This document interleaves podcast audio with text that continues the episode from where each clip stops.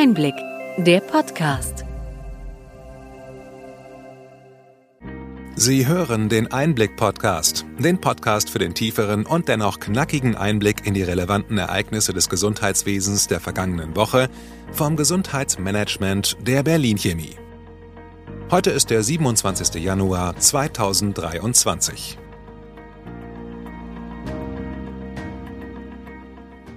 Welche Themen standen in dieser Woche im Mittelpunkt? Die Aufhebung aller Budgets für alle Arztgruppen fordert der Chef der Kassenärztlichen Bundesvereinigung. Jede zehnte Untersuchung und Behandlung werde von den Krankenkassen nicht vergütet. Eine Million E-Rezepte sind eingelöst, aber so richtig feiern möchte das niemand. Viele Hausärztinnen gehen in den kommenden Jahren in den Ruhestand. Bayern und andere Bundesländer wollen mit mehr Medizinstudienplätzen die künftige Versorgung sichern. Einen Leasingstopp in der Pflege fordern Klinikchefs in Berlin, da Pflegekräfte häufig zu Leih- und Zeitarbeitsfirmen wechseln.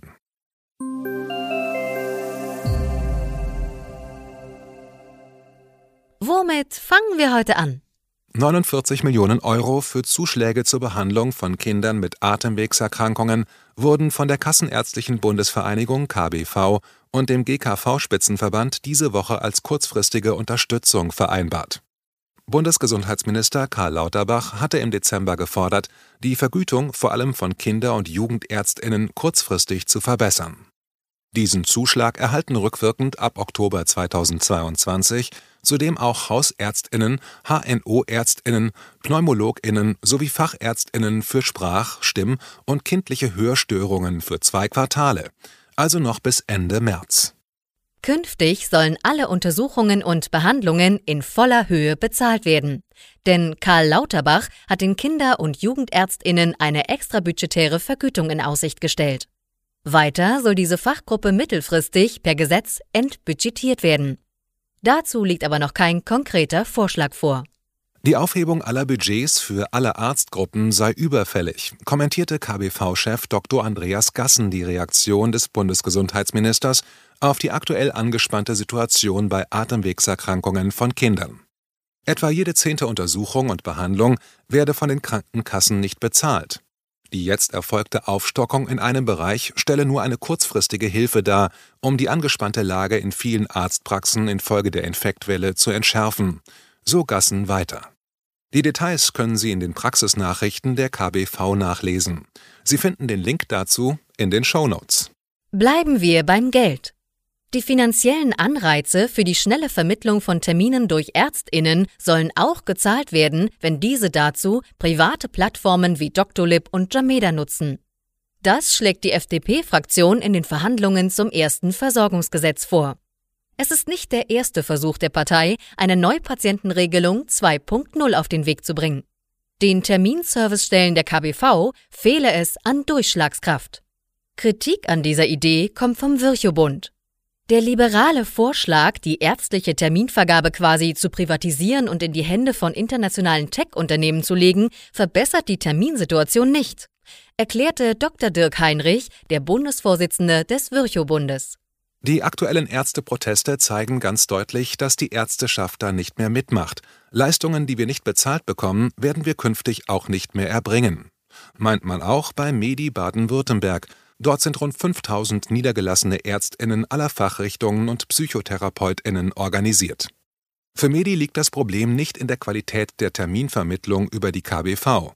Wir werden sehen, wie diese Debatte weitergeht.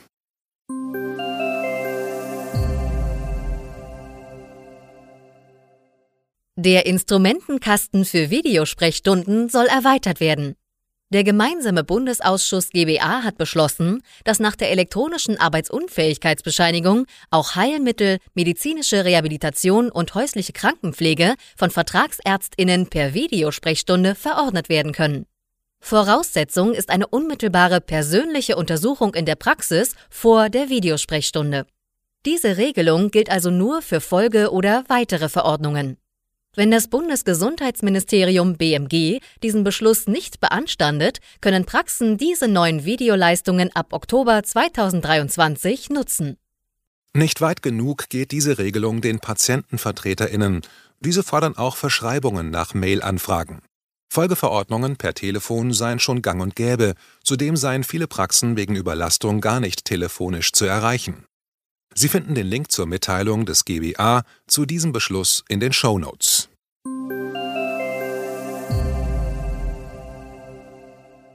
Mehr als eine Million E-Rezepte sind inzwischen eingelöst.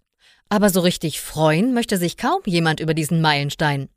Das BMG ist der Meinung, dass dies der Anfang der Digitalisierung von Verordnungen sei.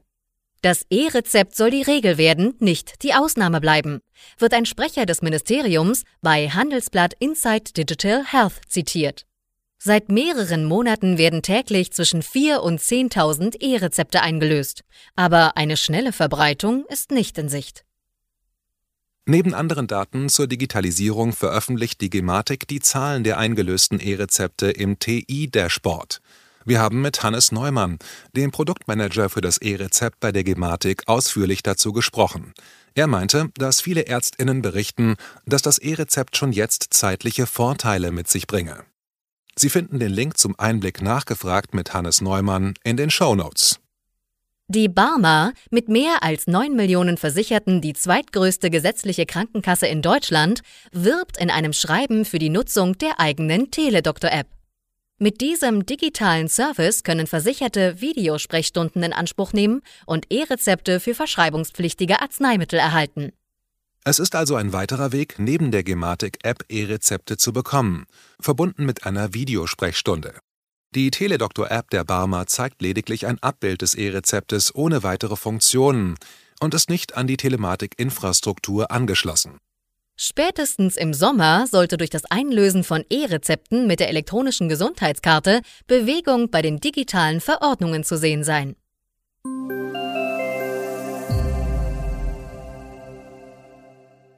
Mehr als ein Drittel der Hausärztinnen in Nordrhein-Westfalen sind älter als 60 Jahre in Westfalen-Lippe sogar mehr als 40 Prozent.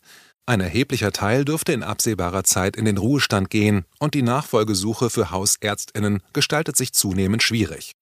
Mehr Studienplätze fordert deshalb Oliver Funken, der Vorsitzende des Hausärzteverbands Nordrhein. Um die näher kommende Ruhestandswelle abzufangen, seien ein Bündel an Maßnahmen und neue Strukturen notwendig. Gleichzeitig steigt der Behandlungsbedarf in den kommenden Jahren, weil es immer mehr ältere Patientinnen mit chronischen Erkrankungen gibt. Diese beiden Megatrends treffen schon heute aufeinander. Die hausärztliche Versorgung kann in den klassischen Strukturen nicht auf Dauer aufrechterhalten werden. Gemeinschaftspraxen seien eine Alternative, in denen ältere Ärztinnen mit jüngeren für einen allmählichen Übergang sorgen können. Diese Praxen könnten auch als Genossenschaften betrieben werden. So wird es Ärztinnen erleichtert, praxisübergreifend den Arbeitsplatz zu wechseln, erklärte Anke Richter-Scheer, die erste Vorsitzende des Hausärzteverbandes Westfalen-Lippe gegenüber der Nachrichtenagentur dpa. Hausärztinnen würden heute deutlich mehr leisten als vor 20 oder 30 Jahren. Aus einer reinen Behandlungszeit von bis zu 35 Wochenstunden würden durch Bürokratie, Patientenbesuche und Fortbildung schnell bis zu 50 zusammenkommen. Ihr Verband arbeite mit Kommunen und Kreisen zusammen, um für eine Zukunft als Hausärztin zu werben. Zuletzt wurde gemeinsam mit dem Kreis Herford ein Förderprogramm für den hausärztlichen Nachwuchs geschnürt, ein rundum sorglos Paket. Gleiche Sorgen und Probleme gibt es in ganz Deutschland. Obwohl in Bayern die Zahl der Ärztinnen auf einem Rekordhoch angekommen ist, warnt die Landesärztekammer vor einem kommenden Ärztemangel. In Bayern sind aktuell fast ein Drittel der Ärztinnen angestellt. Viele von ihnen arbeiten nur in Teilzeit, so der Präsident der Bayerischen Landesärztekammer. Es werden auch dort mehr Medizinstudienplätze und bessere Förderprogramme vor allem für Hausarztpraxen gefordert. Das bayerische Gesundheitsministerium betonte jedoch, dass nur in vier von 204 Arztplanungsbereichen aktuell eine Unterversorgung mit Hausärztinnen vorliege. Allerdings droht in weiteren 23 Bereichen eine solche Unterversorgung. Mit 2700 neuen Medizinstudienplätzen möchte Landesgesundheitsminister Klaus Holleczek gegensteuern und wies darauf hin, dass Bayern damit bundesweit eine Vorreiterrolle übernehme.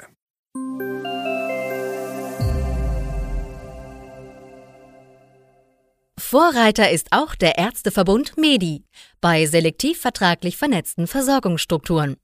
Das Positionspapier der Bundesärztekammer zur Regulierung von medizinischen Versorgungszentren geht dem Verbund zu weit. Eine regionale Beschränkung von MVZ oder die Rückkehr zum fachübergreifenden Leistungszuschnitt unterstützt Medi nicht. Eine rein ärztliche Gesellschafterstruktur bei medizinischen Versorgungszentren wird ausdrücklich befürwortet. Die Debatte um eine weiterführende Regulierung der MVZ wurde von Karl Lauterbach befeuert. Der Minister erklärte Mitte Dezember im Interview mit einer großen Boulevardzeitung, ich schiebe einen Riegel davor, dass Investoren mit absoluter Profitgier Arztpraxen aufkaufen. Inwieweit sich diese lautsprecherische Ankündigung im Gesetzestext wiederfindet, werden wir bei der Vorlage des Entwurfs zum Versorgungsgesetz II sehen. Dieser soll laut Lauterbach noch in diesem Quartal präsentiert werden. Regulierung fordern auch viele Klinikvorstände in Berlin. Sie wünschen sich eine Bundesratsinitiative für einen Leasingstopp in der Pflege. Viele Pflegekräfte wechseln zu Leih- und Zeitarbeitsfirmen, die inzwischen häufig besser bezahlen und attraktivere Dienstzeiten anbieten als die Kliniken selbst.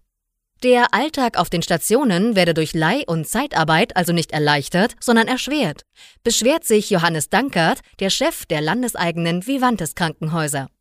Mit Bezug auf den Gleichstellungsgrundsatz sollten Leasingkräfte nicht besser als die Stammbelegschaften bezahlt werden dürfen. Nicht nur schlechtere, sondern auch bessere Arbeitsbedingungen würden diesen Grundsatz verletzen, kommentiert die ebenfalls landeseigene Charité.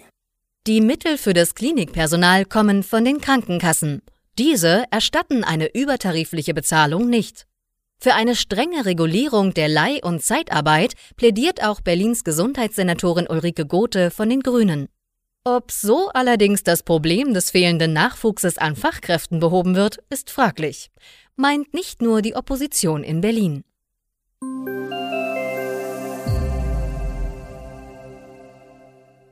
Soweit unser Rückblick. Welche Themen sind wichtig für die kommenden Wochen?